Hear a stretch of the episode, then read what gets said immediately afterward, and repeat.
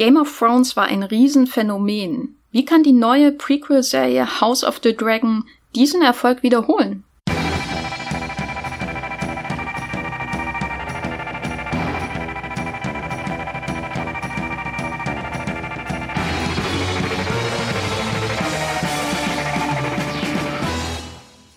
Hallo und herzlich willkommen hier bei Streamgestöber, dem Moviepilot-Podcast über alles, was man so an Serien und Filmen in Deutschland streamen kann, von A wie Amazon bis äh, Z wie ZDF-Mediathek.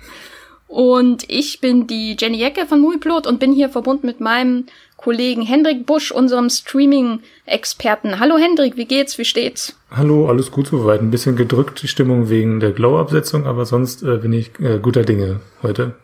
Genau, das kam heute früh rein äh, mit der Glow-Absetzung. Ähm, hättest du dir noch mehr gewünscht? Ich nehme an, ja. Ja, nee, und die, die Staffel war ja auch schon, die vierte Staffel war ja schon bestätigt eigentlich und jetzt wird einem die von der Nase weggezogen. Das ist schon alles sehr bitter. Ja. Ein weiterer Grabstein in der Langliste der abgesetzten Netflix-Serien und äh, es wird nur noch schlimmer werden. Das ist doch eine positive Note für diesen Podcast. Wir reden heute aber nicht über äh, eine Netflix-Serie, sondern über das Prequel von Game of Thrones, die neue Serie House of the Dragon. Bevor wir dazu kommen, sprechen wir aber erstmal über Streaming-Tipps. Und der erste Streaming-Tipp in unserer Rubrik Auf ins Streamgestöber kommt von meiner Kollegin Andrea.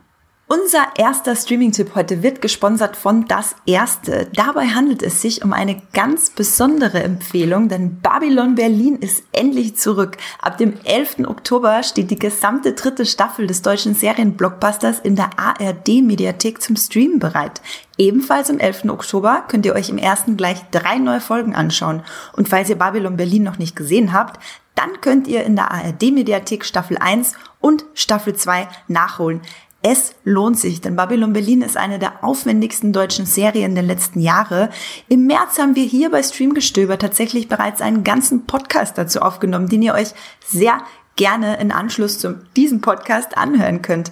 Darin sprechen wir nämlich darüber, warum uns die Geschichte nach den Büchern von Volker Kutscher so fesselt. In Babylon Berlin reisen wir zurück ins Jahr 1929 und Kommissar Gerion Rath spürt in der Hauptstadt einer Verschwörung nach. Und zusammen mit seiner Kollegin Charlotte Ritter lüftet er dort so manch düsteres Geheimnis und das müsst ihr euch vorstellen vor dem turbulenten Hintergrund der goldenen Zwanziger. Denn Babylon Berlin verbindet ein sehr spannenden Plot mit einem sehr aufregenden Zeitgemälde.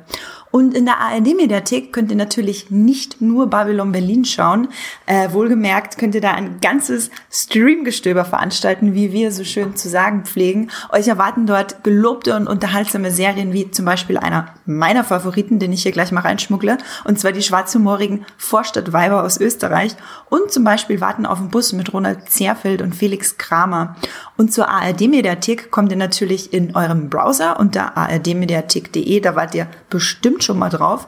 Aber ihr kommt da auch hin, zum Beispiel mit eurem Smart TVs, mit eurem Fire TV Sticks und mit einem Magenta Receiver. Und es gibt es natürlich als App für euer Handy und euer Tablet. Das ist das, was ich immer bevorzugt nutze. Dieser Streaming-Tipp, liebe Zuhörerinnen und Zuhörer, der wurde euch gesponsert von Das Erste. Und wir bedanken uns ganz, ganz, ganz herzlich für diese wertvolle Unterstützung, auf dass wir euch da draußen noch lange durch Streamgestöber begleiten können. Und wenn ihr jetzt Lust bekommen habt auf Babylon Berlin, wovon ich ausgehe, dann folgt einfach dem Link, den wir euch in die Show Notes und in die Beschreibung des Podcasts packen. Wie Andrea schon gesagt hat, schaut in die Show Notes, da findet ihr über den Link nochmal alle wichtigen ähm, Daten zum Start von ähm, der dritten Staffel von Babylon Berlin. Und ich kann nur sagen, tolle Serie. So. Hendrik, was hast du äh, zuletzt gestreamt? Ich habe äh, bei Netflix äh, Vampires vs. The Bronx äh, geguckt. Das ist so ein, so ein kleiner Horrorfilm, der jetzt bei Netflix so ein bisschen das Halloween-Programm eingeläutet hat. Es geht im Grunde um, ähm, ja, man könnte fast sagen, Vampire gegen die Bronx, also der, dieser Stadtteil in New York, ähm, wo hauptsächlich schwarze Menschen wohnen. Und ähm, es geht um die äh, schleichende ähm, Gentrifizierung äh, durch die ähm, reiche weiße Bevölkerung, die aus Brooklyn und Manhattan so langsam rüber schwimmen und da die Wohnung äh, wegschnappen und aufkaufen.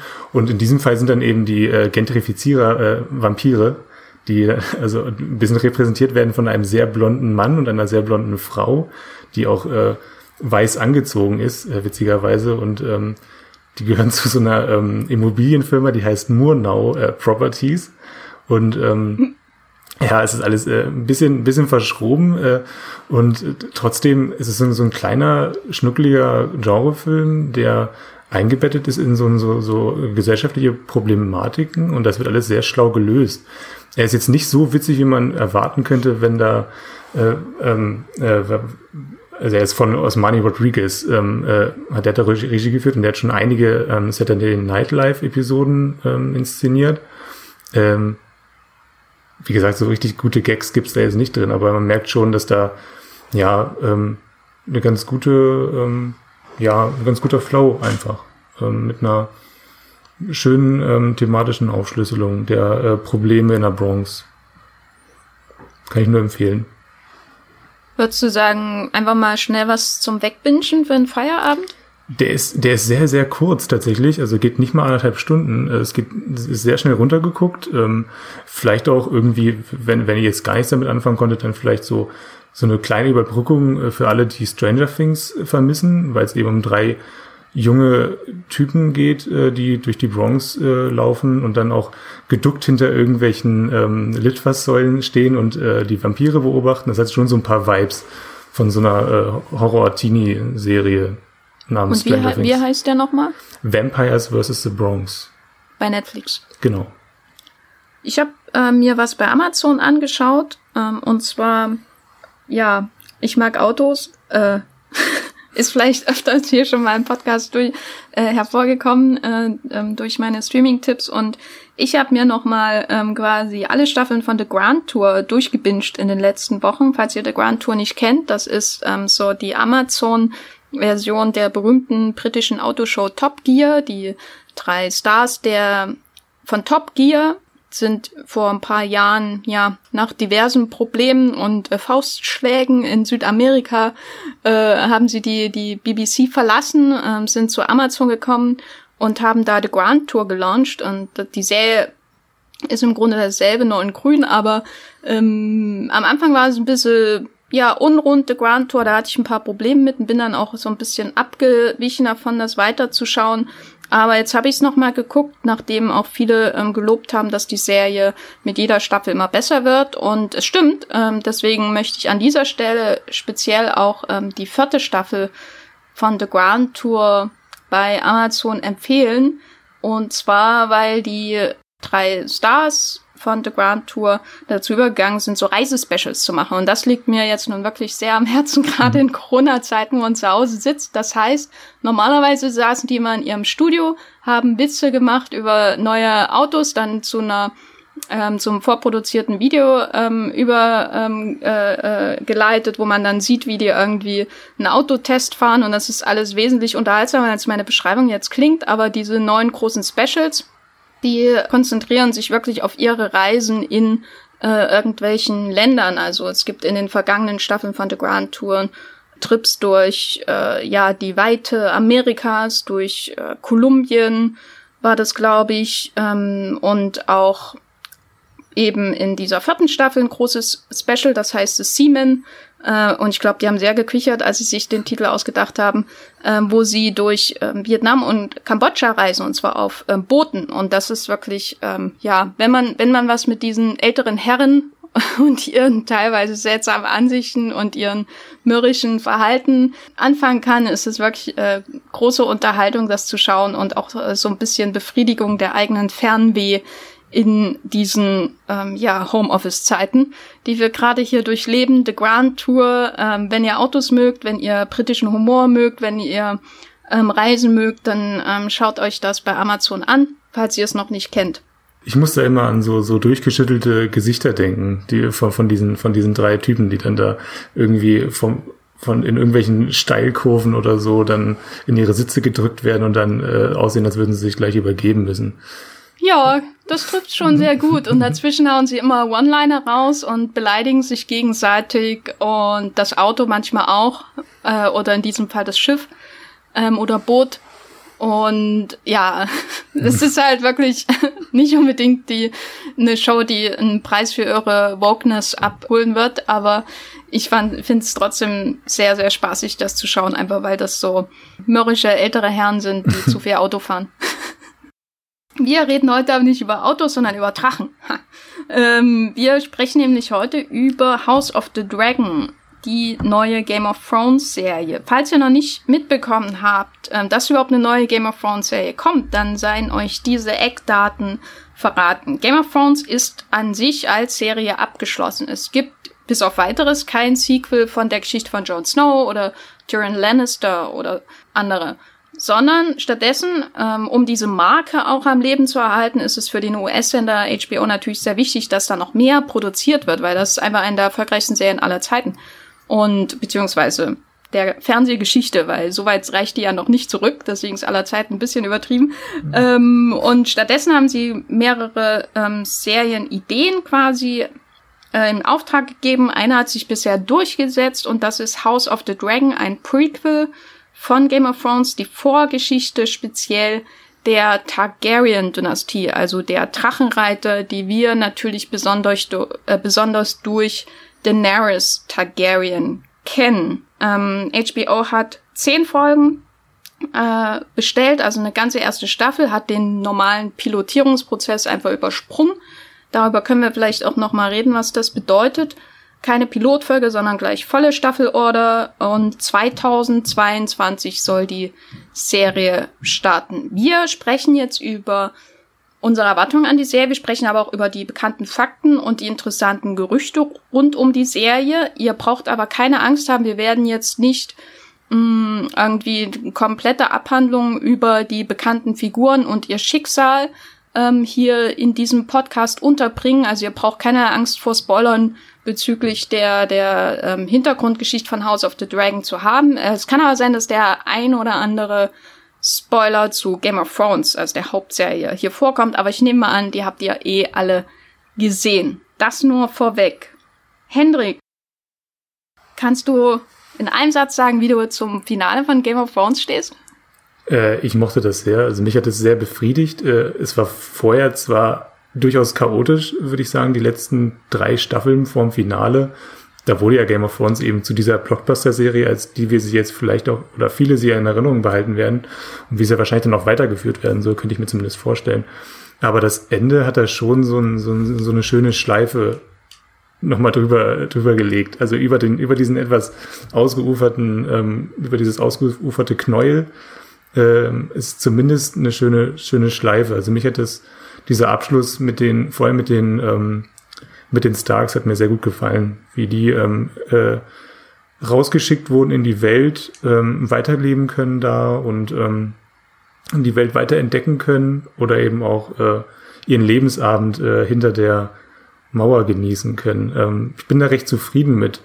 Ähm, deswegen ist die Frage, ob es mir jetzt gefallen hätte, wenn, wenn jetzt, wenn jetzt eben kein Prequel gekommen wäre. Da habe ich mir so ein bisschen drüber nachgedacht, ob, ob, ob jetzt, ob jetzt eine Fortsetzung, ähm, die äh, quasi in der Zukunft nach dem Ende von Game of Thrones spielt, ob das überhaupt eine gute Idee gewesen wäre. Und wenn ja, an welchem Ort das hätte spielen können, ohne dass es eben die Schicksale der äh, uns bekannten Figuren irgendwie tangiert. Ähm, deswegen bin ich jetzt schon recht gespannt, ob dieser Ansatz, dieser Prequel-Ansatz funktioniert.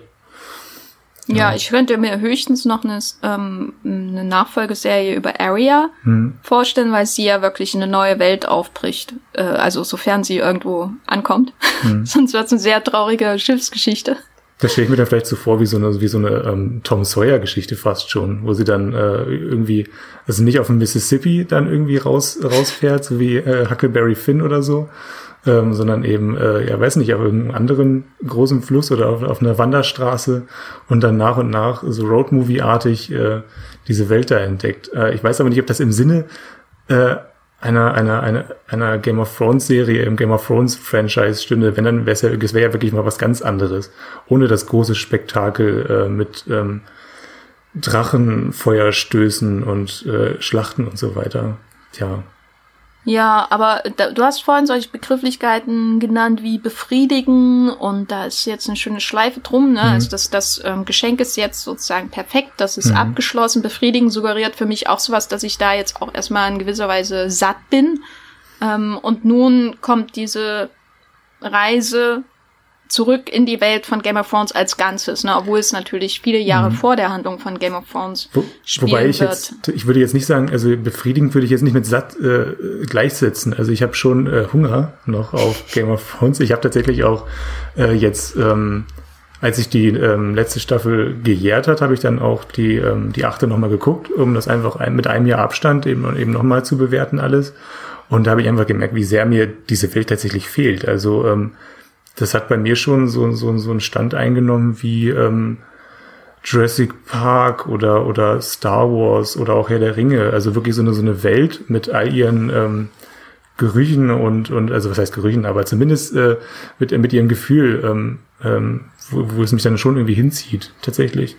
Also sowas wie Fernweh nach einer Serie. Fernweh nach einer Serie, ja doch, das, das trifft ganz gut, ja. Ja, das kann ich nachvollziehen, weil mein erster Gedanke nach dem Ende von Game of Thrones und wie der John da in die verschneite Wildnis hinausgeht, war auch jetzt reicht's und äh, ich habe irgendwie so viele Jahre meines Lebens damit verbracht und irgendwie ist da jetzt auch ein Schluss drunter, ein Strich, Schlussstrich drunter gezogen und das ist ja eigentlich schön und gut, weil mir das Ende trotz der Probleme der letzten Staffel auch sehr gut gefallen. Und dann war ich erstmal sehr skeptisch, ähm, was die neuen Ideen für Game of Thrones Serien angeht. Also vielleicht können wir noch mal so äh, einen Schritt zurücktreten. Hm. Ähm, das war etwas kompliziert, ja. bevor House of the Dragon wirklich geordert wurde. Wir kennen ja nur zwei Ideen von diesen fünfen, die da insgesamt äh, an, angeblich in, in Bearbeitung waren. Ne? Ja, ja, genau. Und die, die erste war eher im Norden angesiedelt. Die hätte quasi 10.000 Jahre vor der Handlung von Game of Thrones gespielt. Sie hätte sich mit der langen Nacht befasst, äh, hieß, der Arbeitstitel war auch The Long Night, das heißt diese Zeit, in der die ähm, Nacht, vor der die der Winter, ähm, von dem immer in Game of Thrones lange Zeit die Rede ist, bevor dann wirklich die äh, weißen Wanderer gen Süden kommen, der hat da eben jahrelang ähm, geherrscht. Und in dieser Zeit hätte diese Serie gespielt, viele, viele Jahre vor Game of Thrones. Und das fand ich erstmal nicht so interessant, dass ich äh, Game of Thrones äh, in, in seinem diesem Prequel wieder mit ähm, den weißen Wanderern beziehungsweise White Walkern beschäftigt hätte. Also das wäre eben wieder da oben und ja, das war nie mein Lieblingsteil von Game of Thrones. Mhm. Und diese Serie kam auch sehr weit. Also Naomi Watts zum Beispiel wurde neben anderen Darstellern gecastet und dann durchlief sie diesen klassischen Game of Thrones äh, oder äh, den klassischen HBO-Prozess. HBO ist ja ein Premium-Kabelsender, das heißt, die investieren seit jeher mehr in ihre Serien als andere Sender traditionell. Sie haben einen sehr komplexen Prozess der Pilotierung. Ähm, zur Erinnerung, Game of Thrones, da wurde auch eine Pilotfolge gedreht und dann waren alle damit unzufrieden, Schauspieler wurden umbesetzt, dann wurde die Folge nochmal ganz neu gedreht. Und das ist das Game of Thrones geworden, was wir heute kennen.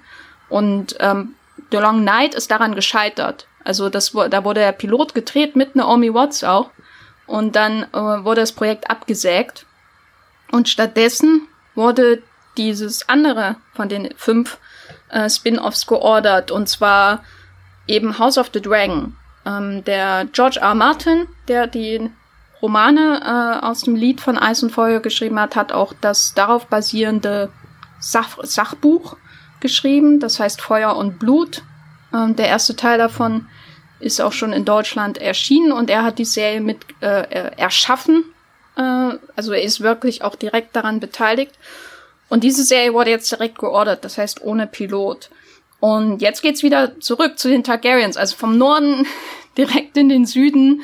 Ähm, und die Serie soll, das war die erste An Ankündigung damals 300 Jahre vor der Handlung von Game of Thrones spielen und den Aufstieg der, Aufstieg der Targaryen-Dynastie betrachten. Was, wie geht's dir so? Hättest du ähm, dich lieber im Norden aufgehalten? Findest du die Reise zu den, äh, zurück zu den Targaryen-Anfängen interessant oder hättest du lieber was ganz anderes gesehen? Ja, das mit dem Norden hat mich tatsächlich auch direkt abgeschreckt, äh, weil das wurde ja auch, das wurde ja auch in äh, Game of Thrones immer so inszeniert, dass man eigentlich am liebsten schnell wieder weg möchte. Außer eben bei den Szenen ähm, mit äh, John und Ygritte. Da hast du so ganz kurz so eine kleine Enklave der Harmonie und äh, da sind sie aber auch in so einer Höhle drin und machen sich das da gemütlich. wer, wer erinnert sich nicht gern daran? Ich, ich, ich liebe diese Folge tatsächlich, ähm, wo es zwischen den beiden einfach, wo sie sich so abgrenzen von, von dieser kalten Welt da draußen und ähm, einfach nur beisammen sind. Und ich glaube, das ist ja auch dieser eine Moment, äh, wo John glücklich war in seinem Leben, in seinem äh, Leben, das irgendwie von, von äh, ja, Isolation irgendwie schon geprägt ist. Ähm, und aber eben, eben das, das hat eben auch gezeigt, wie ungastlich diese Welt ist. Und ähm, wenn ich mir jetzt vorgestellt hätte, eine ganze Staffel nur mit ähm, Eis, Schnee und Schneestürmen und irgendwelchen isländischen äh, Hügeln und Bergen, äh, also nee, nee, da, da hätte ich mich nicht wohlgefühlt in dieser Serie und schon gar nicht mit diesen ähm, Eismenschen, die, wo es immer kratzt, wenn die sich bewegen und so. Ach nee. Ähm, nee, deswegen bin ich schon ganz froh, dass es jetzt in eine andere Richtung geht. Äh, vor allem, ähm, weil dieses große Targaryen-Haus dann schon irgendwie ähm, ja was was was ähm, viel weitreichenderes verspricht. Ähm, also da kann man sich schon vorstellen, dass es da dann eben auch, das erinnert mich so ein bisschen an die an die Tudors oder so. Da gibt's ja auch eine Serie drüber, wo dann wo dann innerhalb der Familie dann so Intrigen gespinnt werden und was man dann auch schon eher noch mit mit äh, Game of Thrones verbindet. Also ähm, ähm, spannende Figuren und durchtriebene Figuren und ja, viele blonde Menschen wahrscheinlich auch äh, bei den Targaryens, ne? Wo kriegen sie die ganzen blonden Schauspieler jetzt her? Oder die blonden Perücken? Ja, ja. ich glaube, die, die Perückenproduzenten, die werden Reihwach machen, wenn sie auf blonde, blonde Haare spezialisiert sind. Mm. Aber von der, das Interessante ist ja eigentlich, dass wir von den Targaryens, ja von allen Häusern, die wir in Game of Thrones gesehen haben, am wenigsten gesehen haben, oder? Wir kennen ja eigentlich nur Daenerys und Viserys und Viserys, ihr Bruder, ähm, falls ihr euch dran erinnert, in der ersten Staffel macht ja einen sehr goldigen, heißen, schnellen Abgang. ähm, und dann haben wir eigentlich noch Daenerys und die Erzählung von ihr. Also was was macht denn jetzt, also du, du vergleichst sie mit den Tudors, aber eigentlich wissen wir ja nichts außer die Erzählung, ne, dass die immer ihre Brüder und Schwestern geheiratet haben und dann gab's den einen, der ähm, ihren, ihren Vater, der verrückt geworden ist und ähm, ja, sie waren Drachenreiter, so, also mhm. das ist ja im Grunde alles, was wir über sie wissen. Während wir die anderen, ähm, die Star Starks zum Beispiel oder die Lannisters, die haben wir in allen möglichen Ausfächerungen mhm. kennengelernt. Ähm, deswegen hm, ich, für ja. mich waren die Targaryen immer am wenigsten interessant eigentlich. Vielleicht habe ich da auch Vorurteile, weil ich eben nur die, ähm, die, die beiden kenne, Viserys und Daenerys, und die, die wirkten dann schon immer so, so leicht blasiert, auf jeden Fall. und also beide, ne? Also die haben, also die haben, glaube ich, beide nichts übrig für das Fußvolk, ähm, so richtig. Aber auch wenn, äh, klar, Daenerys setzt sich dann natürlich schon ein, aber eben auch aus einer aristokratischen Position heraus. Ähm, also sie sieht das Volk, aber nicht den Einzelnen äh, in dem Volk. Ähm, und äh, ich glaube, die haben schon so jeder für sich so Machtansprüche. Also das heißt, wenn jemand ähm, stirbt äh, in, in, in der Thronfolge über ihn, dann, dann meldet er sofort jemand Ansprüche an und, äh, und dann sind sie wahrscheinlich auch bereit, äh, Geschwister nicht nur, ja, nicht nur mit denen äh, Kinder zu zeugen, sondern eben auch äh, die dann zu töten. Also also ich glaube, so, so stelle ich mir das vor, wie es bei den Targaryens abgeht. Äh, deswegen, da steckt viel Potenzial drin. Ähm, ja, doch, äh, finde ich schon. Ja, was, ja, was, was versprichst du denn dir davon, von, von den Targaryens? Na, also die Zynikerin in mir würde sagen, äh, Drachen. äh, und die sind das Hauptargument, warum das ausgewählt wurde. Äh, weil die Drachen ja in der zweiten Hälfte von der Game of Thrones Geschichte, also wenn man jetzt auf die Seriengeschichte schaut, so zum, zu dem großen Hauptaugenmerk irgendwie wurden. Ähm, am Anfang war die Serie, hatte die Serie ein recht kleines Budget äh, für so ein großes Fantasy-Epos und dann gab es am Ende der Staffeln immer mal eine Schlacht, also dann ab ähm, der zweiten Staffel besonders wurde das so zu dem Muster aber die Drachen haben da eigentlich nicht so eine große Rolle gespielt, weil die ja im ersten und letzten Folge von der ersten Staffel auftauchen. Da sind noch klein und süß und oh. Und dann werden sie immer größer, während äh, Daenerys immer sehr lange in der Wüste rumsteht und ihre Führungsfähigkeit äh, nicht unbedingt unter Beweis stellt. Und dann so mit der fünften, sechsten, siebten, achten Staffel, dann wären die Drachen auf einmal so, so zu so einem wichtigen Blockbuster-Element, mm, was dann auch so dieses O's und A's der Serie produziert. Ne? Also diese eine Szene, wo ähm, äh, der Drache diesen ähm, Weg der Lannis des Lannister Versorgungszuges da mhm. wegbläst mit seinen Flammen, ne? Das ist ja, Legendär. also das wird man ja nie wieder vergessen. Auch ja. in der Seriengeschichte ist es ja einmalig, so ein Bild zu produzieren. Das ist die Apocalypse Now Folge, ne? Die wird ja immer wieder genau. mit Apocalypse Now ver verglichen. Napalm äh, stößt aus den Drachenmäulern. Irgendwie so wirkte das. Ja. Ja, und ähm, mein, mein, also, ähm, naja, vielleicht ist zynisch übertrieben, aber der pragmatische Blick wäre eben, das ist das Element, mit dem alle ähm, Game of Thrones assoziieren. Äh, oder ja, ähm, deswegen muss es jetzt im Vordergrund der neuen Serie stehen. Mhm. Was ja jetzt bei der langen Nacht ähm, eher nicht gewesen wäre, trotz ähm, der Existenz von Eisdrachen möglicherweise. Ja, jetzt wo du das sagst, weil ich glaube, alles, was ich vorhin über die Targaryens gesagt habe, mit den Etrinen und so weiter und, und der Arroganz, das lässt sich halt auch über die Lannisters sagen. Ne? Also und der Inzest auch. Ja, genau. Eigentlich schon. Und äh, ich glaube, die einzigen, die da so ein bisschen rausstechen und wo es dann mehr so eine ähm, Gilmore Girls Atmosphäre wäre, wäre dann halt bei den Starks. also Den Starks Vergleich habe ich auch noch nicht gehört. Gilmore Girls und Starks. Oh Gott. Emily in Paris äh, und dann jetzt die, ähm, die Starks als äh, Gilmore Girls Ersatz. Oh, das wäre doch gut. Ja. Dann ist aber äh, ähm, Sex in the City eher bei den Lannisters vor. Ja, ich glaube auch. Oder? Das ist dann halt, wie heißt diese Stadt, wo, wo, wo, wo alles gehandelt wird? Ähm, wie heißt, ähm, wo dann King's auch, Landing? Was? Ich weiß es nicht. Es gibt auch eine Stadt, wo die Bank sitzt. Ähm, die Ach, große, ähm, ja, ja, ah, die ist auf der anderen Seite des Wassers. Ja. Ach. Aber da sind doch die ganzen Businessmenschen unterwegs. Da könnte man Sex and the City bestimmt machen. Das finde ich gut. Kannst du es bitte HBO äh, ja. pitchen? Ich glaube, die wollen, wollen diese Marken, diese beiden Marken schon immer mal verbinden. ähm, ja, ansonsten finde ich es aber irgendwie auch wieder interessant. Also vor allem, wenn man jetzt schaut, je mehr über die Serie bekannt wird. Ne? Also wir werden jetzt auch auf das Casting eingehen im Verlauf dieses Podcasts und so ein bisschen Handlungsdetails anreißen. Und die haben es für mich dann wieder schmackhaft gemacht. Aber erst einmal, äh, zunächst einmal erstmal bei dieser Idee, wir machen eine Vorgeschichte. Und wenn ich an Prequels denke, ja, das funktioniert nicht immer. Wenn wir zurück in die Popkultur schauen, was ist denn dein liebstes Prequel von einem vorher schon existierenden Franchise so in den letzten Jahren? Wo sagst du, das hat's vorgemacht, das hm. sollte man nachmachen?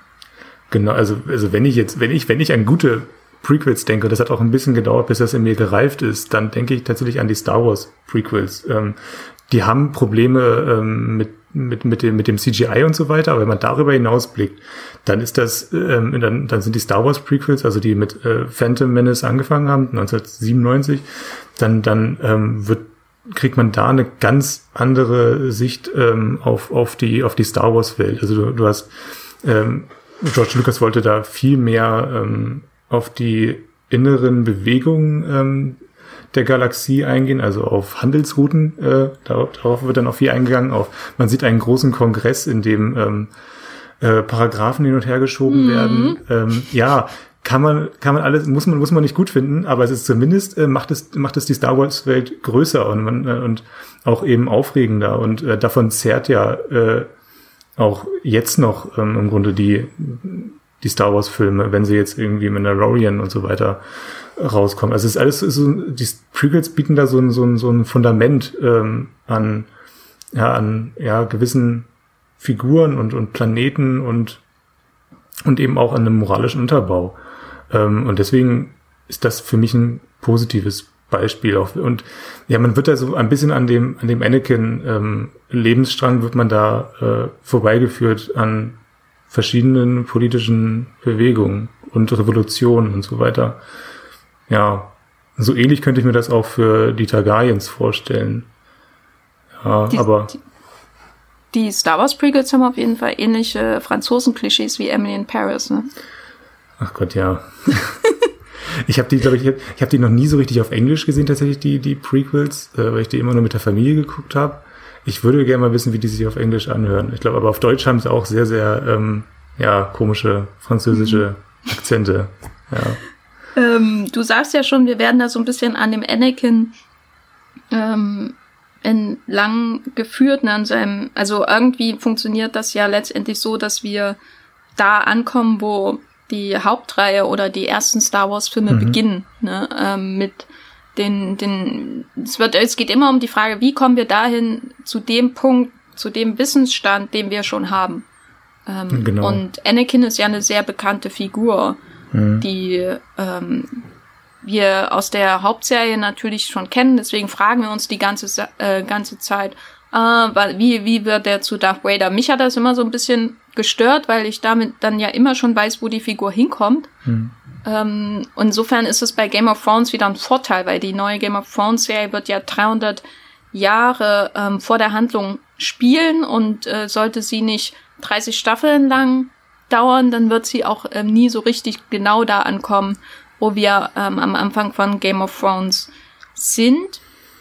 Mhm. Aber andererseits gibt's keine Romanreihe, sondern nur mhm. so ein Sachbuch. Und das erinnert mich dann eher wieder an den Hobbit, ne? Also ähm, Sachbuch vielleicht nochmal zur Erklärung. Also die Game of Thrones Hauptserie, die hatte ja ähm, mehrere Bücher, die noch nicht mal verendet sind zum Zeitpunkt dieses Podcasts leider ähm, als Vorlage wirklich ähm, ja Belletristik, ne, richtige ähm, dementsprechend auch äh, starke Cliffhanger, eine spannende Story, interessante Charaktere und die Vorlage von der House of the Dragon Serie ist ähm, Feuer und Blut. Das ist sowas ähnliches wie bei Fantastic Beasts im Grunde, ne? Also mhm. so eine ähm, fiktive Geschichte, die auch von so einem fiktiven Meister in dessen Persönlichkeit äh, George R. R. Martin dann im Grunde schlüpft, ähm, geschrieben wurde, der Chronist der Targaryens äh, ist.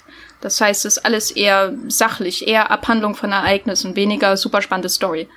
Und da muss ich doch eher an sowas denken wie Fantastic Beasts oder der Hobbit, wo so ein recht dürftiges Grundmaterial sehr ausgebreitet wird. Hm. Ja, und dann auch mit, mit Fanservice angereichert wird und so weiter. Also das passiert dann bei, beim Hobbit erst später und auch bei Fantastic Beasts erst später, wo sie dann, wenn sie dann eben merken, okay, das Grundmaterial reicht uns jetzt nicht, und dann kommt im zweiten Fantastic Beasts dann eben dann plötzlich Dumbledore vor oder so. Äh, und ganz noch viele weitere alte Harry Potter Figuren äh, wie McGonagall oder so, die man eben kennt und womit du das dann irgendwie interessant machen musst für die Fans, denen dann eben dieses, dieses rohe Grundmaterial dann eben doch nicht reicht, weil sie eben doch eine zu große Sehnsucht nach dem Harry Potter Franchise haben, nur nach den alten Harry Potter Filmen.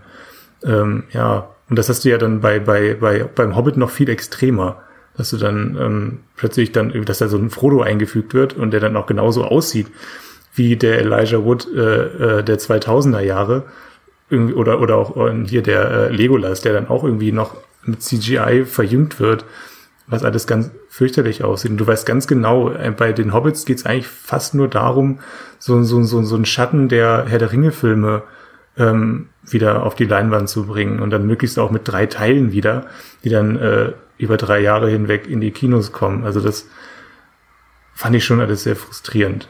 Äh, sowohl, ich finde sowohl bei, bei Fantastic Beasts als auch beim Hobbit. Ähm, das ist alles nicht so richtig ähm, geglückt. Und Glaubst ich, du, ja. ja Nee, glaubst, frag ruhig. Ähm, glaubst du, dass wir dann irgendwie in ähm, Staffel 1 von House of the Dragon Folge 3 jemanden sagen hören, dass da im Norden irgendwie ähm, mysteriös Menschen sterben mhm. und man glaubt, äh, äh, da stehen wieder die Toten auf oder oh, die Temperaturen in den letzten zehn Jahren sind beträchtlich gefallen. Also ich, also ich meine, die 300 Jahre machen es schwer, dass wir irgendwelche Figuren aus Game of Thrones mhm. ähm, sehen oder dass die genamedropped werden oder so. Oder es gibt dann eine Szene, wo jemand sagt, ähm, ich weiß nicht, wie ich mein Kind äh, nennen werde. Hm, wie wär's mit Daenerys? ähm, also Daenerys Skywalker. Genau. Ähm. oh mein Gott. ähm, also glaubst du denn, dass die wirklich sowas machen werden? Ich, ich glaube, dass die, dass diese 300 Jahre fast wie so, wie so ein Schutzschirm vielleicht vor, ähm, vor Fanservice äh, ähm, funktionieren können. Also, dass man sich selber so ein bisschen äh, diszipliniert. Okay, wir, wir stellen uns selber eine, eine große Distanz zu dem, zu dem Ausgangsmaterial her, um dann eben was möglichst Eigenständiges dann herzustellen. Kann schon, kann mich schon vorstellen, dass das funktionieren kann. Ähm, man muss sich eben, müssen sich eben nur dran halten und müssen dann auch die Disziplin wahren und dann merken, ähm, und dann, wenn sie dann merken, äh, vielleicht die Leute interessieren sich vielleicht doch nicht so sehr für die Targaryens, ähm, dann, dann, dann ist dann, dann, daraus wird dann so ein Test, glaube ich. Also äh, könnte ich mir vorstellen, wenn dann die, wenn das Interesse dann doch nicht so groß ist. Wie, ähm, dann machen sie einen 300 Jahre Sprung und äh, plötzlich sind, oder, oder einen 250 Jahre Sprung und plötzlich sehen wir dann da einen jungen ähm, Tywin Lannister oder so. Ja. Oh. Hm. ich weiß nicht, ob das, jetzt, ob das jetzt stimmt. 250 Jahre, kommt das ungefähr hin? Wie alt ist er dann da? Hm. Äh, 25 äh, oder so würde ich jetzt beschätzen. Ja, keine Ahnung. ähm, bevor wir jetzt über die, die Macher sprechen und vielleicht nochmal darüber, ob wir da jetzt eher ein Charakterdrama oder ein Blockbuster erwarten, sollten wir vielleicht über die Handlung sprechen, weil da gab es heute früh heiße News, ne? Als hätten hätten sie sie unseren ähm, Podcast hier vorausgeahnt, wurde das erste Casting für House of the Dragon bekannt gegeben. Ähm, wurde auch von allen großen Branchenblättern, wenn man das noch so analog sagen kann, bestätigt, also Hollywood Reporter Variety und Co. Und zwar wurde Paddy Considine ähm, gecastet, den ihr kennt aus verschiedenen äh, Film von Edgar Wright zum Beispiel, Hot Fuzz und The World's End, aber er hat auch in der dritten Staffel von Peaky Blinders mitgespielt und wir wissen auch, wen er spielt und daran musste ich jetzt nur denken, weil wir ähm, ja über, ja, ich weiß nicht, äh, vielleicht heißt jemand Daenerys ähm, gesprochen haben. Er spielt nämlich Viserys, den ersten. Und Viserys ist ja ähm, auch der Name von Daenerys Bruder und äh, das ist quasi der erste König, der diesen Namen trug.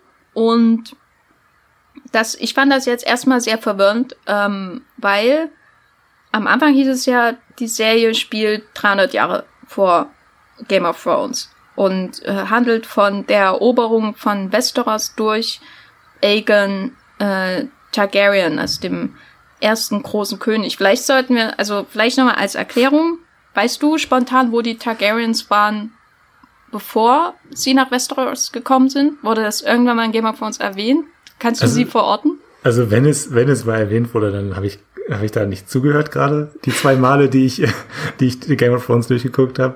Ähm, nee, kann ich gar nicht sagen, aber ich bin auch generell, also mit der Familiengeschichte der Targaryens, da wurde, glaube ich, immer sehr viel erzählt darüber, auch wenn es dann um, äh, um, um Johns äh, Herkunftsgeschichte geht. Und so, da habe ich es immer so ein bisschen abgeschaltet, muss ich sagen. Also die, ganzen Egons und Viserys und so weiter, die, ähm, ja weiß nicht, die haben mich, die haben mich da in dem Moment nicht so richtig interessiert. Deswegen, also bin ich froh, wenn du mich da jetzt ein bisschen aufklärst, Jenny. Ja, ich glaube nämlich, es geht vielen so und ich musste auch ein paar Sachen nochmal nachlesen, obwohl ich die Bücher gelesen habe und viele Stunden auf dem Wiki auf Ice und Fire verbracht habe, während die Serie lief. ähm, du hast, du, hast, du die, hast du die sämtlichen Game of Thrones Romane gelesen? Äh, na, äh, sie sind ja noch nicht fertig, aber ich habe dann irgendwann nach, ich habe die auf Englisch gelesen, also ähm, habe ich vier Bücher, was glaube ich im Deutschen dann irgendwie 18, ich weiß nicht. Hm. Da, in Deutschland ist ja alles durcheinander. Ich habe glaube ich vier Bücher gelesen und dann hatte ich irgendwann genug von dem Stil von George R. Martin, habe dann lieber die Serie weitergeguckt. Aber die ersten drei, vier Bücher sind echt ähm, spannend, ja. Okay. ähm, ja, also wir kommen ja mit Daenerys, als sie dann rübersetzt, ne, in der Serie auf diese Insel Drachenstein, wo vorher der Stannis Baratheon seinen Sitz hatte, bevor er dann den Norden gegangen ist, um dann ähm, dort zu sterben, falls du dich dran erinnerst. Ja, doch. Dieses große ähm, Drachenstein-Schloss ähm, und sie sitzt da ja auch auf diesem ähm, Thron in dieser dunklen Schieferhalle, ähm, so möchte ich es mal beschreiben, bevor sie dann ihre eigentliche Eroberung von Westeros beginnen. Und das ist ein ganz besonderer Ort für sie, weil nämlich auch die Targaryens dort ursprünglich ihren Stammsitz hatten. Das mhm. heißt, sie sind nicht wirklich auf der anderen Seite von irgendeinem Meer, so wie ähm, Daenerys zum Beispiel am Anfang, ähm, nachdem sie da die Sklaven befreit und so weiter, sondern sie sind auf dieser kleinen Insel, die wirklich relativ nah dran ist an Westeros und ja im Grunde auch dazu gehört. Und auf dieser Insel war eben dann 300 Jahre vor der Serie ihr großer Vorvater, Aegon. Und ähm, sie macht das nach in der Serie, was er getan hat. Nämlich er ist mit seinem, mit seinen Drachen und seinen beiden Schwestern, die, mit denen er auch verheiratet war, äh, Classic Targaryen Move, ist er ähm, zu den sieben Königreichen ähm, zusammen, äh, um sie zu erobern. Und natürlich noch mit sicherlich ein paar tausend anderen Menschen. Und genau, er hat das dann auch größtenteils geschafft. Er hat dann in King's Landing ähm, dann auch sein, den Sitz seiner Herrschaft etabliert, äh, den, den eisernen Thron geschmiedet. Also er ist quasi der, der Stammvater von dem Westeros, wie wir es kennen, nämlich dass der, der König da sitzt auf diesem Schwerterthron und so weiter und so fort. Und Daenerys will es ihm halt nachmachen und das ist dann fatal für alle mhm. Beteiligten. Äh, genau, und das spielt halt 300 Jahre vorher vor Game of Thrones. Und der Viserys, der erste, für der Paddy Considine, spielt 100 Jahre nach, also der kommt 100 Jahre nach dieser Eroberung ins Picture, wenn man so will. Ähm, der ist äh, da, als die Targaryens quasi schon die Herrschaft über die sieben Königslande etabliert haben. Aber sind wir jetzt, sind wir jetzt 150 Jahre oder 250 Jahre? Also, oder, oder wo, auf, wo sind wir jetzt gerade auf der Zeitlinie? Das bin ich jetzt gerade noch so ein bisschen verwirrt. Ja, das ist auch super verwirrend. Ja. ähm, vielleicht kann man es so sagen.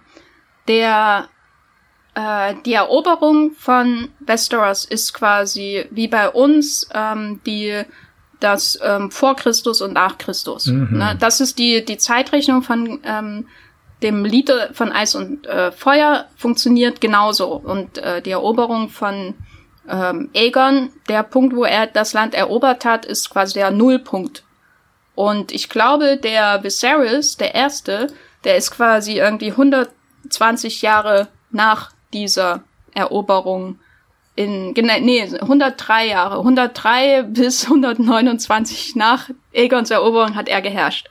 So. Mhm. Und ähm, die Daenerys, ich kann jetzt nochmal nachschauen, damit wir ganz sicher sind für alle äh, Zahlenfreaks da draußen, ähm, die Daenerys Targaryen hat geherrscht oder gelebt äh, um 300, also 298 wurde nach Aegons Erobern wurde sie geboren. So. Den Rest musst du zusammenrechnen. oh nee, das mache ich jetzt nicht. Aber, nochmal, ja. ja. Ich habe mir jetzt gerade überlegt, also ob es nicht dann doch irgendwie spannender gewesen wäre, ähm, wenn man eine Serie gemacht hätte, die ähm, quasi vor der äh, Eroberin, Eroberung von Egon ähm, gespielt hätte. Also wirklich, also wo man jetzt wirklich gar nichts weiß. Also es klingt für mich jetzt wie das viel spannende Szenario, dass man irgendwie darauf hinarbeitet, auf diese große Eroberung der Targaryens. Ähm, das finde ich auch cool, wenn man so, so die sieben Königslande, die sind ja schon da, wenn man mhm. da irgendwie diese äh, ja wieder Fäden der einzelnen Häuser, ne? also was mhm. eben adlige Leute immer machen den ganzen Tag. Ja. Ähm, und dann kommt irgendwann auf einmal ähm, der Aegon ins, ins Bild mit seinen Drachen. Ne? So, mhm. wie, so wie Game of Thrones ja auch darauf hinarbeitet, dass irgendwann der Nachtkönig dasteht. Ja. So, hätte man natürlich auch machen können. Wobei dann, vielleicht ist es dann auch wieder zu nah an der, an der Serie, die wir ja schon gesehen haben. Vielleicht mhm. ist das ähm, das Problem gewesen. Und eben, dass es keine Vorlage gibt dafür. Ja. ja. Aber vielleicht nochmal kurz zur Übersicht. Also, im Jahr Null hat Aegon äh, Westeros erobert. Äh, ungefähr 100 Jahre später ist der Viserys der Erste an der Macht, der jetzt gecastet wurde für House of the Dragon. Und dann nochmal 200 ähm, Jahre später han, äh, findet Game of Thrones quasi statt, die uns bekannte Handlung. So. Und was für mich halt super verwirrend war, ist einfach, ah, am Anfang heißt Aegons Eroberung wird gezeigt und dann, ach übrigens, hier kommt eine Figur, die 100 Jahre später eine Rolle mhm. spielt. Also, Kannst du dir vorstellen, weil das war gestern eine fixe Idee, die ich hatte, ähm, dir eine Game of Thrones Serie auch als Anthologieserie ähm, vorzustellen? Äh, also im Sinne von eine Staffel, eine historische Epoche? Würde mich jetzt erstmal enttäuschen, tatsächlich, weil ähm, ich bei, also Game of Thrones zumindest immer damit verbinde, okay, wir fangen an und wir arbeiten ähm, auf das eine große Ereignis hin, ähm, was, was, bei, was bei der Game of Thrones Serie war. Erstens, ähm, wer, wer erobert den eisernen Thron? Wer sitzt am, am Ende der Serie da drauf? Und das zweite war, ähm, ja gut, was ist eigentlich mit den, mit diesen Eismenschen? Ähm, äh, überfallen die irgendwann Westeros und äh, wenn ja, was passiert oder äh, wenn ja, wer, wie kriegen wir sie wieder raus? Also sind ja schon irgendwie so, so, so so Fixpunkte, ähm, die dann auch äh, eben diese, dieses Epische von Game of Thrones ausmachen, dass wir da acht Staffeln haben und die fließen auf diesen einen Eng Eng Endpunkt hin. Und ähm, das wird mal gut, mal nicht so gut gelöst. Ähm, aber gerade bei den ersten vier Staffeln hast du ja schon das Gefühl, dass ähm, da jetzt die kleinen ähm, Figuren ähm, mit ihren kleinen äh, Leben ähm, irgendwie nur auf diesen einen Punkt hinfließen. Und das finde ich jetzt ein bisschen schade, wenn das, äh, wenn wir dann nur eine Staffel haben und äh, das alles in so einem kleinen Rahmen dann irgendwie stattfindet. Also könnte interessant sein, aber als Game of Thrones Fan, der gewisse Erwartungen an dieses Franchise hat, würde es mich erstmal abschrecken. Hm. Ich stimme dir da auf jeden Fall zu, weil unsere Frage in diesem Podcast ist ja auch, wie kann House of the Dragon überhaupt den Erfolg wiederholen, den Game of Thrones vorgelegt hat. Mhm. Und ich glaube, egal wie weit sie sich so, so zeitmäßig von der Hauptserie entfernen, ähm, werden sie das Erfolg, Erfolgsrezept nicht so sehr dehnen. dehnen. Also ich glaube nicht, dass sie jetzt anfangen, so mega Experimente zu machen, ähm, das wäre vielleicht eher was für noch ein Spin-off, der dann später kommt. Deswegen ist, glaube ich, die Konsequenz, die wir aus dem Casting eher ziehen müssen, dass Aegons Eroberung vielleicht irgendwie am Anfang kurz angerissen wird, aber die erste Staffel von House of the Dragon wird sich eher um die Herrschaft von Viserys und den darauffolgenden Bürgerkrieg drehen äh, und oder konzentrieren und äh, das macht mich super heiß auf die Serie. Hm. Ich meine, vielleicht, vielleicht können wir da auch nochmal irgendwie Star Wars als Beispiel heranziehen, weil äh, ich meine, bei Star Wars ist es ja auch so, du hast erst ähm, die eine Hauptserie gehabt und äh, dann äh, eine, eine neue Prequel-Serie, die ähm, eine andere Geschichte erzählt und das Ganze alles ein bisschen größer macht. Aber dann kamen ja auch so viele kleine Spin-offs, die Lücken füllen und so. Und das, das, das könnte ja auch ein Ansatz für, für Game of Thrones sein. Also das, das Franchise steht ja nun wirklich erst am Anfang jetzt. Also es gibt eine Serie, es gibt massenhaft Bücher und so weiter, was ja bei, äh, bei Star Wars auch der Fall ist, dass du ähm, viele, viele kleine Vorlagen hast, äh, die du noch irgendwie verarbeiten könntest. Und ähm, ja, ich glaube, die probieren auch einfach gerade viel aus Wer weiß, worum es in den anderen drei äh, Ideen für Spin-offs ging. Äh, also es kann ja sein, dass es, dass es sogar ein Ansatz war. Wir machen ja erstmal jetzt eine Anthologieserie oder so. Ja. Oder eben das ist Dark als äh, Gilmore Girls. Hoffentlich. Ja. So was dann wie, wie Aegon, A Game of Thrones Story. Ja.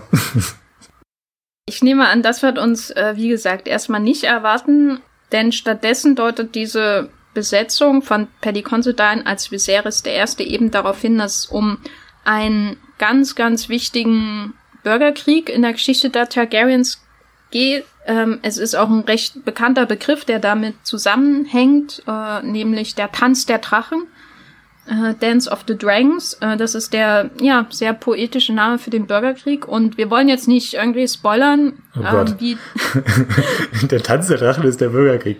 Oh je, ja, ja. Ich, ich stelle mir da so vor, wie wie, wie Drachen um äh, am Himmel um, um die Sonne herumfliegen und äh, an miteinander kuscheln vielleicht noch irgendwie zwischendurch und dann ist dann ist dann so ein brutaler Bürgerkrieg plötzlich. Nee, naja. Ja, wir, wir, wir werden nicht spoilern, wie er ausgeht oder ähm, wie, wie, wie, wie das weitergeht, weil das wollen wir ja selber in der Serie auch sehen, aber vielleicht die Grundideen. Ähm, und da kommt dann auch, kommt dann für mich auch so die ein oder andere spannende Parallele zu Game of Thrones und auch so das eine, ein oder andere Argument, warum ich mich auf die Serie nur doch vielleicht freue.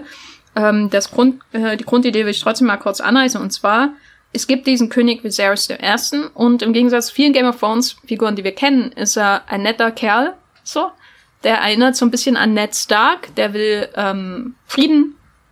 Der will, äh, dass, dass seine Kinder zufrieden sind und so weiter. Und ähm, er hat erstmal nur eine lebendige Erbin. Die anderen Kinder sterben zunächst. Und das ist Rhaenyra. Dieses Ray kennen wir schon von Rhaegar zum Beispiel ähm, aus der Targaryen-Dynastie.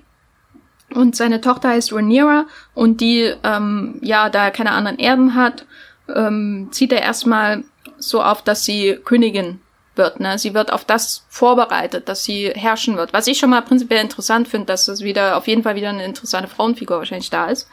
Und dann kommt aber so ein Grundproblem in die Geschichte, weil er nämlich ein zweites Mal heiratet und das bedeutet in Königsdynastien natürlich immer, dass potenziell neue Erben ähm, produziert werden äh, und wenn die männlich sind, ähm, dann haben die natürlich äh, in, in solchen ähm, Gesellschaften den Vorrang.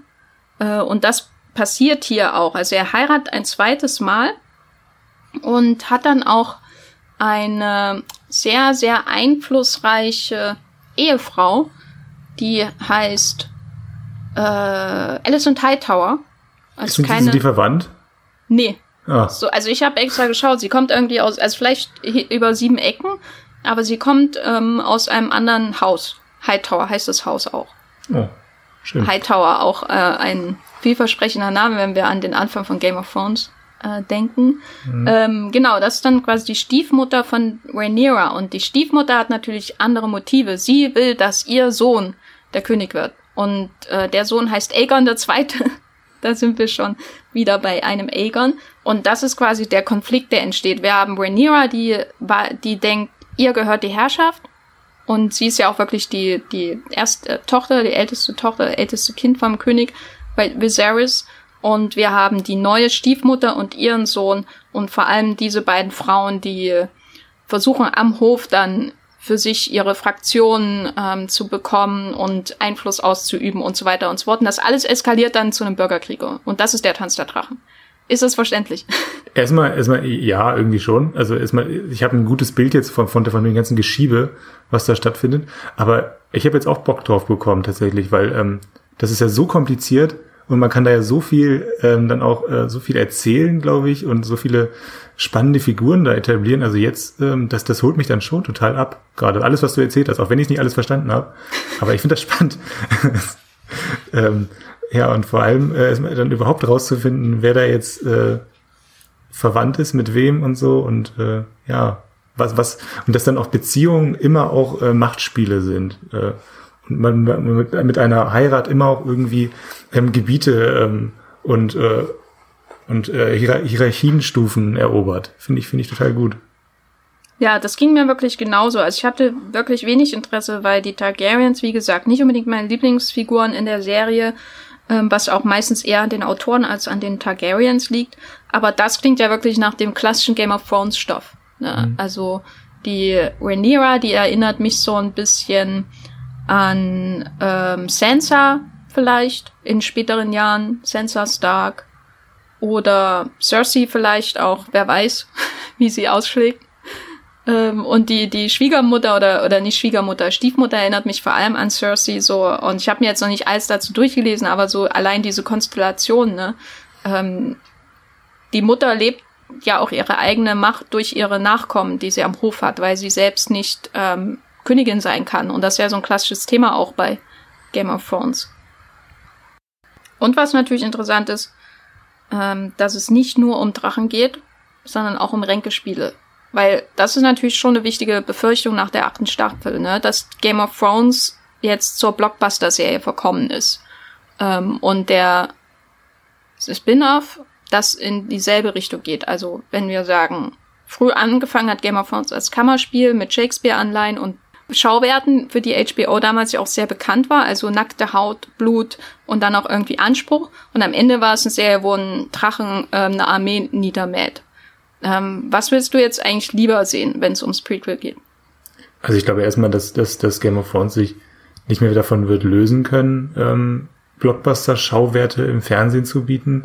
Ich bin gespannt, was für ein Budget äh, dann die ähm, einzelnen Folgen und Staffeln bekommen werden.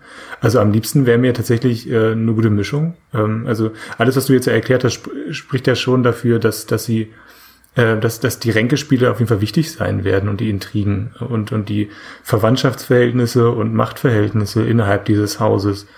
Äh, dann wird, glaube ich, die große Frage sein, ob man auch eine Welt außerhalb der, des Targaryen-Hofstabes ähm, irgendwie etablieren kann. Dass es, dass es eben nicht nur wie bei den Tudors innerhalb äh, einer, einer Stadt oder so stattfindet, alles.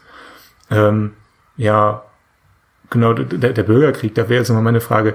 Also, der, wo genau, also, wo genau ist er denn? Wo, also, wo findet der Bürgerkrieg statt, genau, ähm, über den du gesprochen hast?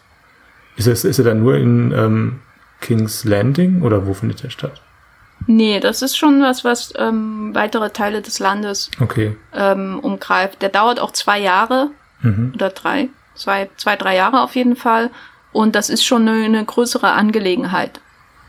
Mhm. Ohne jetzt irgendwie was zu verraten.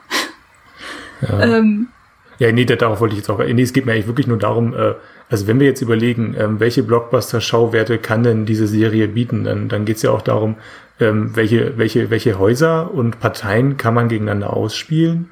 Und da stellt sich mir jetzt schon noch die Frage, wer sind dann die anderen Parteien? Äh, gegen wen kann man äh, diese, diese coolen ähm, und mächtigen äh, Targaryen-Drachen überhaupt einsetzen?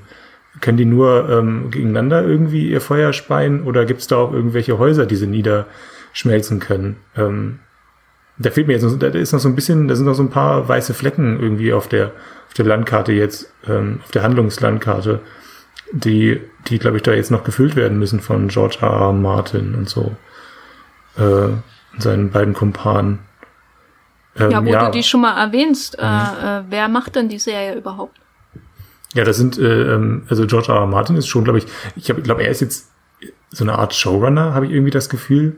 Also er, er ist, glaube ich, schon derjenige, der da jetzt die, die, die Übersicht über die Handlung hat äh, und so weiter und die Figuren entwerfen muss aus, seinen, aus seinem äh, kleinen ähm, Abriss, den er jetzt ja schon geschrieben hat, äh, muss er jetzt eben spannende Figuren und Geschichten entwerfen. Und ähm, die anderen sind äh, Ryan Condell, der hat ähm, bisher äh, vor allem Rampage gemacht, wenn ich mich da nicht irre. Ja, genau, Rampage. Und er hat nur eine Serie bislang gemacht, das ist Colony. Das ist so eine Science-Fiction-Serie, die gar nicht mal so erfolgreich war. Ich glaube, zwei oder drei Staffeln ging die nur. Also er hat Serienerfahrung, er hat Blockbuster-Erfahrung. Ähm, und die wird er dann wahrscheinlich auch bei der Serie dann einbringen. Äh, und ich glaube, er, er bringt da so wirklich ganz spezielle Expertisen mit rein, die ähm, George R. R. Martin eben nicht hat.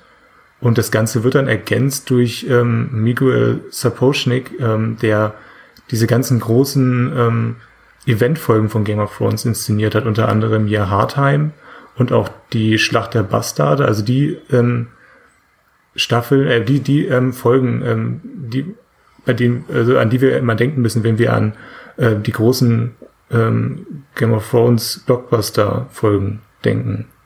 Ja, das ist das Dreiergespann dass da jetzt diese, diese Serie ähm, formen soll. Ich finde, es ist eine ganz gute Mischung eigentlich, weil irgendwie, mir fehlt noch so ein bisschen, glaube ich, äh, ein wirklich guter Fernsehautor, der Erfahrung darin hat, ähm, das im horizontalen Erzählen. Da haben wir George R. R. Martin, aber bei dem stockt es ja auch so ein bisschen, äh, also die Produktivität. Was, ja. willst du noch mehr Druck auf ihn aufzuüben, dass Nein. er endlich sein letztes, seine letzten Bücher schreibt? Mir ist es ja ziemlich egal, äh, weil ich lese die ja sowieso nicht. aber ja, nee, aber, aber wie gefällt denn dir das Dreiergespann? Also, ja, der Ryan Condell, der sagt mir irgendwie, also ich kann da nichts, also ich kann da nicht so viel mit assoziieren, äh, außer dass er offenbar ähm, The Rock liebt äh, äh und gerne ihm ähm, Stories auf den Leib schreibt, weil er ja, hat auch Herkules ja. gemacht. Ja, stimmt, den habe ich vergessen. Äh, bei, bei Rampage kommen ja immerhin so, so große Viecher vor, ne? Das ist ja, glaube ich, ein großer Wolf, glaube ich, und noch irgend, und ein großer Affe, die dann, und auch ganz viele andere große, große Dinger. Also, also was, was, was, was große Wesen angeht, die gegeneinander irgendwie kämpfen, da hat er Erfahrung drin, auf jeden Fall. Das kann man schon mal sagen. Und The Rock ist ja auch ziemlich groß. Mhm. Er hat halt jetzt nicht sowas wie, ähm, David Benioff und D.B. Weiss, die beiden Showrunner und Creator von Game of Thrones. Äh, ich glaube, Benioff hatte zum Beispiel Troja mitgeschrieben. Mhm. Und das ist ja was, das siehst du und kannst sofort die Verbindung ziehen zu Game of Thrones. Ähm, ja, rein storytechnisch. Und sowas sehe ich jetzt bei Ryan Condal nicht unbedingt. Dass allerdings ähm, George R. R. Martin anscheinend recht eng verbunden ist mit der Schöpfung der Serie und der Umsetzung der Serie, das macht mir irgendwie Hoffnung, auch wenn es vielleicht Leuten weniger Hoffnung macht, die ähm, ähm, wollen, dass er endlich seine Bücher beendet. ähm, dass er jetzt auch noch sich so eine Serie auf den Hals holt, aber ähm, das, das ist schon gut. Miguel Sapochnik ist auf jeden Fall jemand, der wahrscheinlich die, sage ich mal, logistischen Ansprüche von so einer Serie mhm. zu meistern weiß. Ja, ähm, das ist ja auch was, was glaube ich, bei Benioff und Weiss erstmal so ein Problem war, weil die noch nicht so viel, die hatten ja noch nicht so viel ähm, Serienerfahrung und vor allem ähm, das, die Blockbuster-Erfahrung war, glaube ich, auch so ein bisschen ein Problem. Ja, die ähm, haben Learning by Doing gemacht bei Game of Thrones. Genau. fake, it, fake it till you make it. Und das hat gerade ganz gut funktioniert. ja. Und The Potionix ist halt jemand, der, der das alles schon durchlaufen hat. Das, das ist auf jeden Fall hilfreich und äh, ist auf jeden Fall ein fähiger Regisseur für so eine Serie. Wissen wir ja. Ja, ansonsten ist das für mich alles, aber wenn ich jetzt alles zusammenrechne, eher ein Hinweis, dass es eher, ja, dass, mm, dass das spätere Game of Thrones als Vorbild nimmt und nicht den Anfang. Aber vielleicht bin ich auch Pessimistin. Mehr mhm. Blockbuster als Kammerspiel. Ja. Ich hoffe nicht, dass es in die Richtung geht tatsächlich. Also ich habe ich hab ja schon gesagt, eine gute Mischung. Ansonsten, da muss ich dann auch wieder an den Hobbit denken, ähm, wo dann, wo es am Ende dann diese diese große Schlacht gibt, die ähm, also in, hier in die Schlacht der fünf Heere, so heißt der Film ja schon, in, in der dritte Hobbit. Und ähm, so richtig weiß man gar nicht, worum es in der Schlacht jetzt eigentlich geht. Wobei ich habe den Film auch nur einmal gesehen, weil ich den abscheulich fand. Und äh, äh oh, abscheulich, das finde ich gut. Ja.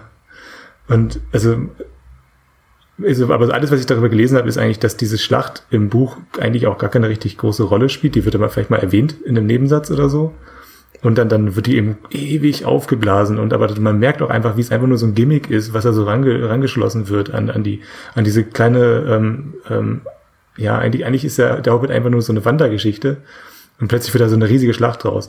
Und ich habe irgendwie Angst, dass dann äh, sowas auch mit dem Haus der Targaryens gemacht wird, dass du irgendwie zwanghaft versuchst, äh, so, so große Schlachtenszenarien zu entwerfen und das dann auch versuchst mit der Handlung zu rechtfertigen. Aber ich habe, da bin ich also vielleicht auch zu pessimistisch, weil eigentlich am Ende ist es immer noch HBO und äh, die werden vielleicht auch einfach aufpassen, dass es nicht so eine äh, schräge Serie wird.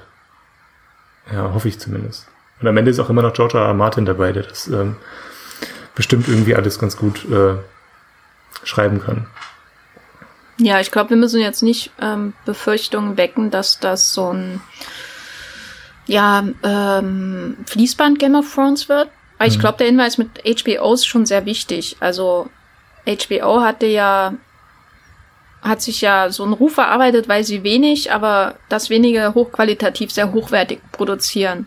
Und dann gab es so in den letzten Jahren so ein bisschen hin und her, als sie dann HBO Max äh, bekannt gegeben haben, ihren eigenen Streamingdienst. Und dann hieß es auf einmal, sie wollen jetzt noch viel mehr produzieren, ne? Also mhm. so ähnlich vielleicht wie Netflix sogar. Ähm, und das hat dann wieder ganz viel Angst ähm, geweckt unter den Beobachtern. Hier verliert HBO seine eigentliche DNA, weil das ist immer die Qualität über die Quantität ähm, zu heben. Und äh, meine, mein Eindruck ist jetzt, wenn ich so anschaue, wie die Personalentscheidungen in den letzten ähm, Wochen waren, da hat sich ja einiges gewandelt, gerade bei HBO Max und so, dass vielleicht doch wieder bei HBO mehr an diese Qualitätsrichtung geht. Mhm. Ich glaube, der Erfolg von Succession zum Beispiel ähm, hat oder ähm, Watchmen äh, hat das ja auch bewiesen. Also das ist ein, durchaus ein gutes Zeichen, dass noch keine zweite Staffel von Watchmen bekannt gegeben wurde, weil die Serie in sich abgeschlossen ist eigentlich. Ähm, Niemand meine gut, Straße in Neukölln stimmt zu. ähm, falls ihr das gehört habt, liebe Hörer, äh, ein Hubkonzert draußen gerade. Ähm, ja, Insofern, ich hoffe auf das Beste, was das angeht, dass sie, dass sie nicht The Witcher produzieren. Und mhm. das sage ich jetzt nicht, weil The Witcher furchtbar ist, sondern einfach der Witcher-Ansatz halt komplett anders ist da, als, als Game of Thrones. Ähm, da geht's eher darum, dass die Serie produziert wird und nicht, dass ähm, sie möglichst glänzend und poliert und perfekt produziert wird. Ja.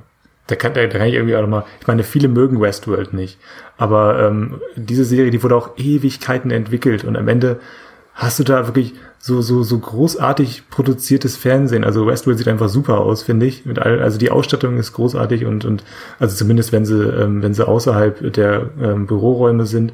Und äh, bei Westworld ähm, bekommen ja die, die Macher auch sehr lange Zeit, um dann nach der ersten Staffel ähm, noch, ähm, die, die Handlung weiterzuspinnen. Also ich glaube, also ich glaube, Westworld ist auch so ein kleiner ähm, Test gewesen, wie man ähm, aus, aus, einer, aus einer kleinen Geschichte was Großes machen kann. Und ich könnte mir vorstellen, dass da, dass, dass da House of Targaryen vielleicht einen ähnlichen Weg wie Westworld gehen wird.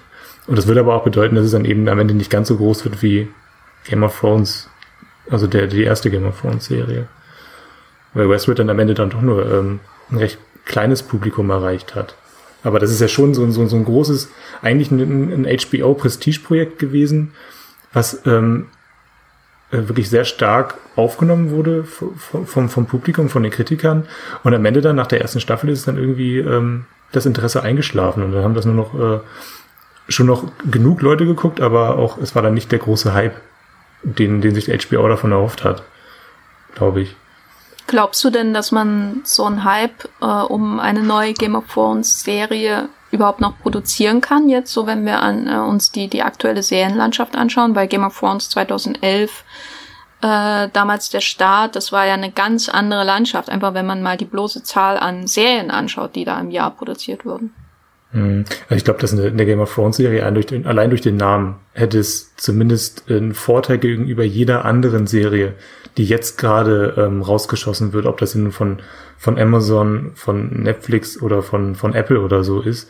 Ich glaube, eine Apple-Serie hat immer noch ähm, die größere Gefahr, ähm, nicht rezipiert zu werden, beziehungsweise ähm, nur, nur sehr äh schmal rezipiert zu werden und dann eben auch komplett zu versinken, äh, wieder in dem im großen Serienstudel, als eben eine HBO-Serie, die sowieso immer von, von den Kritikern ähm, etwas, etwas ausführlicher betrachtet werden. Ähm, und dann hast du eben noch, eben noch dieses, dieses Game of Thrones Siegel obendrauf. Also ich glaube, ähm, die Voraussetzungen, dass es einen weiteren Hype gibt, sind groß. Und ähm, also zumindest hat, wird Game of Thrones die, oder diese, diese ähm, House of Targaryen Serie wird auf jeden Fall angeschoben. Und ich, dann wird eben die Frage sein, äh, wie sie das Momentum dann halten kann. Und da kommt es am Ende dann, glaube ich, einfach nur auf die Qualität an. Also wenn das spannend ist und wenn das ähm, wenn, wenn, wenn die Game of Thrones Formel ähm, einigermaßen umgesetzt wurde und es gleichzeitig was Originelles bietet ähm, und es nicht zu ähm, verkrampft versucht wird, Game of Thrones zu wiederholen. Also wenn man da so eine, diesen schmalen Grad irgendwie trifft, dann kann ich mir vorstellen, dass es zumindest ähm, nah rankommt an, an die Game of Thrones Geschichte. Oder an, an, die, an den Game of Thrones Hype, den wir in den letzten äh, fast zehn Jahren erlebt haben. Ich weiß es nicht. Ähm, aber das ist halt wirklich ein Glücksspiel fast schon. Also ich glaube, was man irgendwie schon auf eine Weise kontrollieren kann, indem du so einer Serie genug Zeit gibst, sich zu entwickeln und eben auch mit den richtigen Leuten äh, hinter der, hinter der, hinter den, hinter der Kamera. Ja, weiß nicht. Bist du da optimistischer? Was heißt, was heißt optimistischer? Ich bin ja, ich, ich, ich glaube ja auch, dass es äh, irgendwie in die Richtung gehen könnte, aber ich bin skeptisch zumindest. Ähm, na, ich hoffe, es wird nicht so sehr wie Westworld. Hm. ähm, naja, ich meine, das glaube ich auch nicht, dass es passiert. Aber ähm, na, also was mir ein bisschen Sorgen bereitet, ist, dass sie keinen Pilot gedreht haben. Hm. So, ähm, weil das ist schon für mich ein Zeichen, dass es erstmal darum geht, ähm, wir müssen die Marke beackern und nicht um Qualitätskontrolle.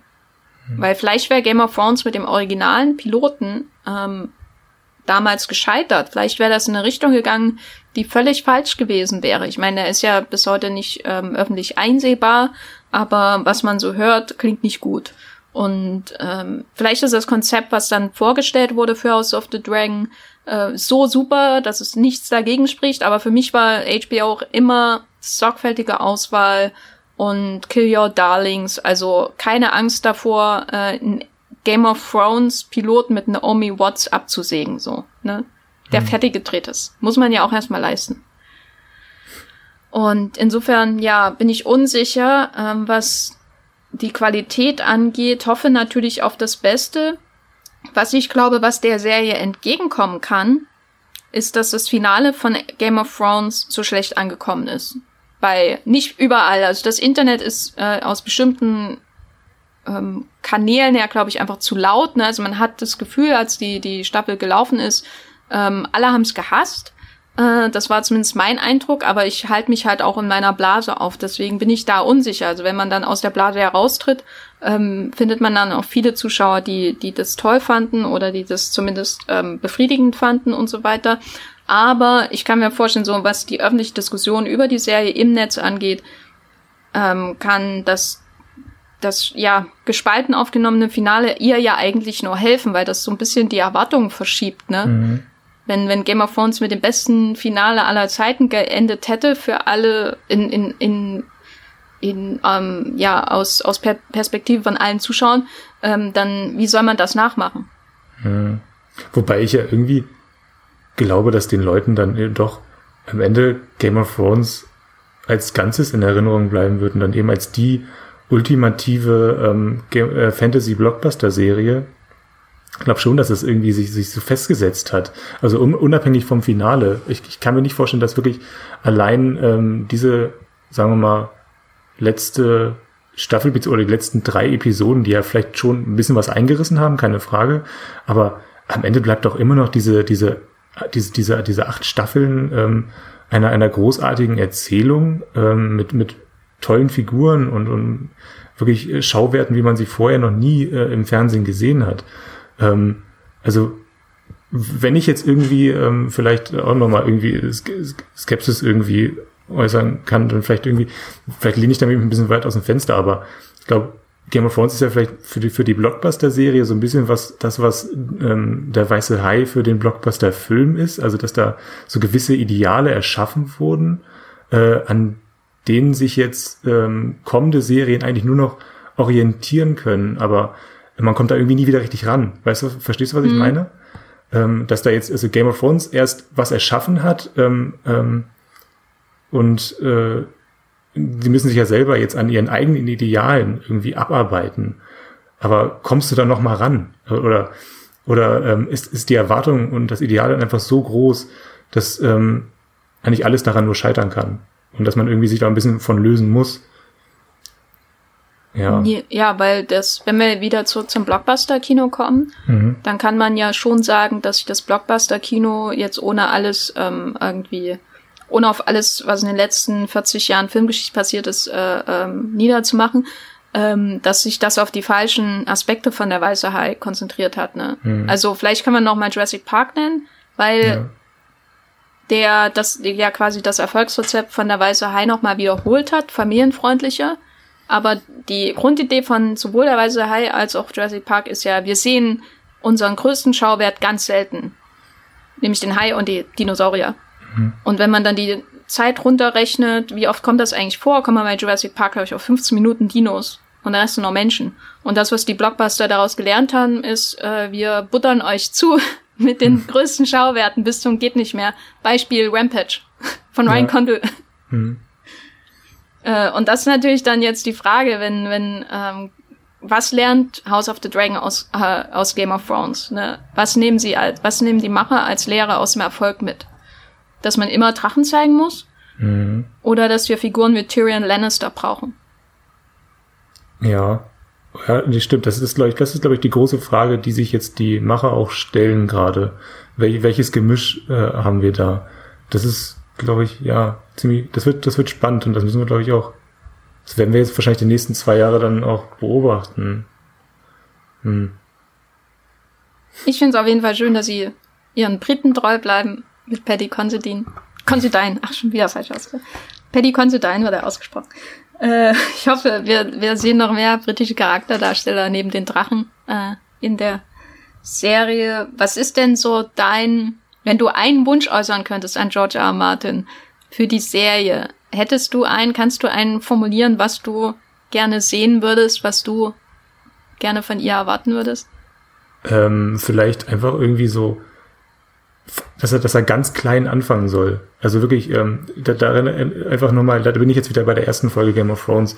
Aber wenn man, wenn wir uns einfach mal daran, daran erinnern, wie, wie klein Game of Thrones angefangen hat. Es geht wirklich, wir sind auf diesem kleinen Hof, ähm, wir beobachten ähm, die, die Starks, wie sie mit ihren Hunden und den Pfeilen, äh, den Pfeil und Bogen spielen und plötzlich kommt dann da eben äh, die, ähm, das Gefolge von, von Robert Baratheon vorbei und äh, es ist alles in einem sehr kleinen Rahmen. Dir wird ähm, auf, auf engstem Raum werden dir, wird dir diese, diese, diese riesige Game of Thrones Welt vorgestellt und es ist alles nur ein kleiner Abriss und dann, dann breitet sich das im, äh, innerhalb der ersten Staffel ähm, so wunderschön aus. Und, ähm, und dann hast du eben das Fundament für sieben weitere Staffeln. Und ich fand, finde den Ansatz von der ersten Staffel Game of Thrones immer noch so großartig, ähm, dass ich hoffe, dass das quasi äh, die Formel für House of the Dragon ist. Und das wäre jetzt irgendwie so mein Wunsch. Äh, ja. Wie, hast du, hast du irgendwie, hast du was, äh, was du dir wünschst? Mm, also ich würde mir prinzipiell auf jeden Fall dasselbe wünschen. Und wenn ich eine Empfehlung hätte, am besten ignoriert vollständig, wie das Internet auf die letzte Game of Thrones Staffel mhm. reagiert hat. Weil da, ich habe selber ganz viel an der zu kritisieren, obwohl ich sie insgesamt schon sehr mochte.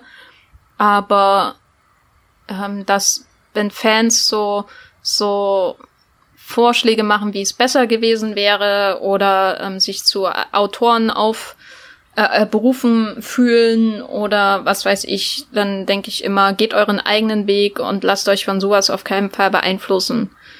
Äh, ja. Und äh, schaut euch euren, eure Pilotfolge bitte dreimal an, bevor ihr damit zufrieden seid. Also David Benioff und D.B. Weiss haben den, haben den, den Tipp jetzt ja schon, den haben sie ja schon verändert. Ich glaube, die haben ja gar nichts mehr gelesen im Internet. Also wenn die jetzt noch eine Game of Thrones Serie machen würden, würden sie äh, darauf hören, glaube ich. Ja. Ja, ist, glaube ich, auch besser für ihre Psyche. Mh. Aber das Finale ist ja im Grunde ähm, der, der Pilot äh, eben nur noch mal umgedreht. Also sie verlassen dann eben einander, aber das Finale ist ja, findet ja auch in einem sehr kleinen, intimen Rahmen statt. Äh, also, ich glaube, deswegen gefällt uns das ja auch so sehr, weil wir da eben nochmal ganz nah an die Starks rankommen äh, und äh, dann eben so ein schöner Rahmen geschlossen wird. Ja. Ja, ich würde sagen, hab keine Angst davor, die Fans zu verstimmen. Hm. Äh, hinterher kann ich mich immer noch drüber aufregen. das ist mein Fazit zu House of the Dragon. Ähm, die Serie, wie gesagt, erste Staffel wurde bereits bestellt startet voraussichtlich 2022 äh, bei HBO, HBO Max, ähm, dann natürlich dementsprechend auch in Deutschland, aber es ist alles noch sehr weit hin. Wir wissen nicht, wie das mit ähm, der Coronavirus-Pandemie in den USA ähm, weitergeht, wie ähm, die Dreharbeiten international möglich sein werden und so weiter und so fort. Deswegen der Starttermin ist erstmal sehr vage. 2022, bis dahin wird sich vielleicht noch der ein oder andere Podcast über das Thema anbieten ähm, je mehr Informationen da durchsickern. Und wir beide sind auf jeden Fall gespannt, würde ich mal so als Fazit mitnehmen aus dem Podcast. Ähm, falls ihr noch mehr Game of Thrones auf die Ohren braucht, ähm, dann hört unsere Streamgestöber-Folge zu Game of Thrones. Da haben wir nämlich, ähnlich wie Henrik jetzt in seinem Rewatch, nach einem Jahr von Game of Thrones, äh, einem Jahr nach dem Game of Thrones Finale nochmal uns hingesetzt, die ähm, letzte Staffel angeschaut und darüber gesprochen, wie das auf uns wirkt, ob sich unsere Sichtweisen auf die Serie verändert haben, äh, auf die Sichtweisen natürlich auch besonders auf die Kritikpunkte an der Serie und auch in der Folge werdet ihr auch ähm, hören, warum uns in der Movieblut-Redaktion, habe ich das Gefühl, generell das Finale so gut gefällt von der achten Staffel. Wir sind ja wirklich eine sehr einsame Insel ähm, von Game of Thrones-Fans. Hört euch den Game of Thrones Podcast an. Ähm, wenn ihr generell auf Fantasy steht, haben wir auch einen Podcast zu Outlander für euch. Und wenn ihr historische Stoffe mögt, dann hört auch die Folge zu The Last Kingdom. Die Serie könnt ihr bei Netflix schauen.